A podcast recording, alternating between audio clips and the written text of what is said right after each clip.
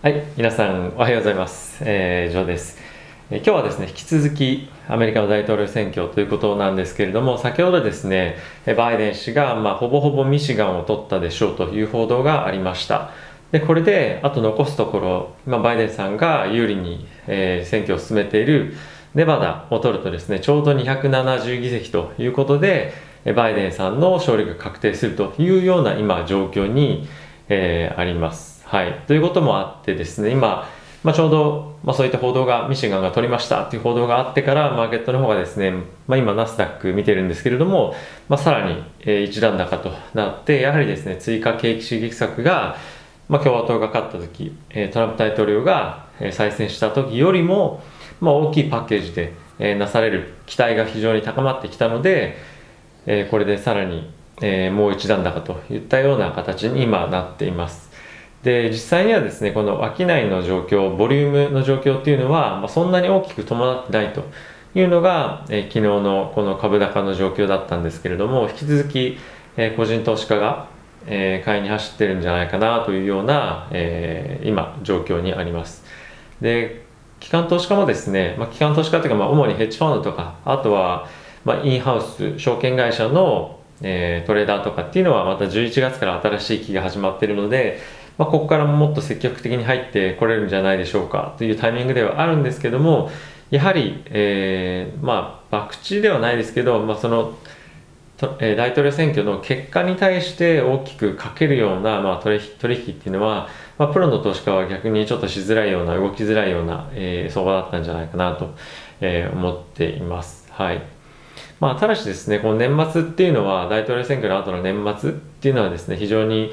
まあ、株が上がりやすいような時期だったりはするので、まあ、ここからですね、もう一段高来るのかなというような印象は、まあ、あるんですけれども、えーまあ、今回今ですね、トランプ大統領の方としては、まあ、起訴を今するという準備を今進めているらしくてですね、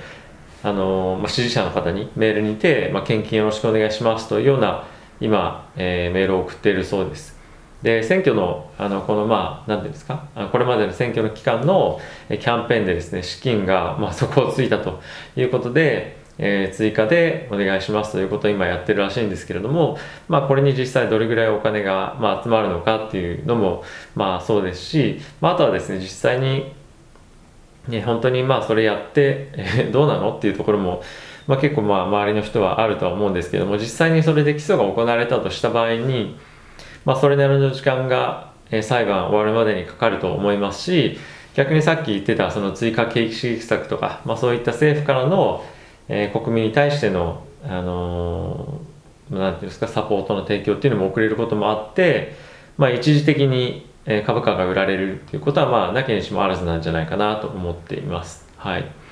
で、やはりその金曜日にあのまでに決着がつかないということであればやはりそこは一旦利食いの売りとかっていうのも入ってくるので、まあ、この週末にかけてどういうふうになるのかっていうのはマーケットがどれぐらいこの裁判に対裁判というか、まあ、あの選挙結果に対して、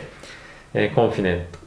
コンフィデンスがあるのかっていうところと、まあ、あとはですね結局もうどっちが勝ってもあの同じなんじゃないっていうのも多分結構あると思うんですよね。一番最初はトランプ大統領がかなり優勢だと圧勝だみたいな感じで、まあ、僕もツイッターでちょっと発信してたりしたんですけど、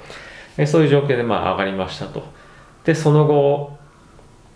えーバイデンさんが勝利になるんじゃないかっていう風になった時にまたあのさらに上げてき、えー来てたりもしてたので、まあ、どっちが勝ってももうこの大統領選挙というイベントが終わるのであれば、えー株っていうのはまあ上げていくのかなという印象がこの値動きから見てもあるので、えー長期的に、えー株を買うという方はですねもう今買っても後で買っても同じなんじゃないかなと正直、えー今思っています。はい、でやはりですね今一段と、えーまあ、今後注目されるであろうリスクはさっきの基礎っていうのも一つあるんですけれども、まあ、コロナの、あのー感染者数っていうのがまた一段と増えてきているので一番直近はまあそこのリスクなんじゃないかなとでただですね11月の第3週には、えーファイザーが今現在開発中の、まあ、ワクチンですね。が今後はですね、えーどんどんどんどん、あのーまあ、一般にまああのまあ、まあ第一はですねエッセンシャルワーカー病院で働いている人たちとか、まあ、先生とかそういった方々に供給されるということだと思うんですけれども、まあ、来年以降はですね一般市民の方にもワクチンが供給されるというような背景もあってかなり楽観的に、え、コロナにコロナの、ま、数値が上がってきたとしてもマーケットは推移するんじゃないかなと、えー、今個人的には思っています。なので、まあ、この年末にかけてっていうところも、えー、そうだと思いますし、まあ、これはの年末にかけてにかけてっていうのはトランプ大統領が勝とうが、えー、バイデン氏が、まあ、勝とうが、まあ、結果的には変わらないと。で変わるのは、まあ、追加景気刺激策の、えー、額ぐらいかなとは思うんですがその額が大きいかどうかというよりも今は一刻も早く、えー、大統領がどっちが勝つのか決まってでそれで、えー、政策取るべき政策、えー、取りたい政策っていうのを、えー、やっていけるかっていう、まあ、そういったところの方が大事かなと思うので今あどっちかなどっちかなっていうよりも。なので、まあ、選挙結果に近づくにつれえ、一段と株高が、えー、継続してい、えー、くんじゃないかなと思います。なので、まあ、一時的に、まあ、もしもう株すでに買われてる方であれば、あの心配ないかもしれないんですけど、僕みたいにちょっと乗り遅れた人はですね、そういった、まあ、ちょっと落ちたところで 拾っていこうかなっていうのもありますし、まあ、もう結果が出ても、えー、株が下がらない、まあ、結果が出てもというか、その混戦になって、えー、株なっても株価が下がらなければ、まあ、あの引き続き上昇していくと思うのでそういったところを、まあ、追って買っていくしかないのかなと思っています。はい、で来年1年間に関してはですねかなり強くマーケット推移するんじゃないかなと、えー、思っていますので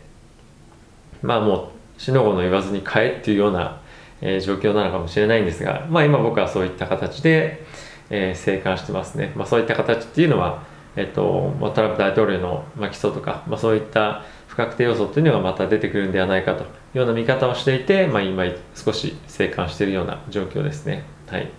まあ、もしそれで、えー、大きく下げるようなことがなければもう、えー、安く買うチャンスっていうのはあの短期的には来ないのかなとは思ってるので、まあ、年末年始ねあのリクイリティが薄まるようなまたタイミングがあるかもしれないんですが、まあ、今年に関しては、えー、そういったタイミングでの利確の売りとかまあ、そういうのはあんまり大きくないんじゃないかなと思うので、まあ、僕もですねその選挙結果が、えー、もうほぼほぼ確定かなっていうタイミングで、まあ、落ちてこなければもう高値でもいいのでそこは買っていこうかなと、えー、思っています。もう寝た。OK 今子供がちょっと起きてきましたのでじゃあこの辺で終わりたいと思います、えー、動画をご視聴ありがとうございました。また次回の動画でお会いしましょう。さよなら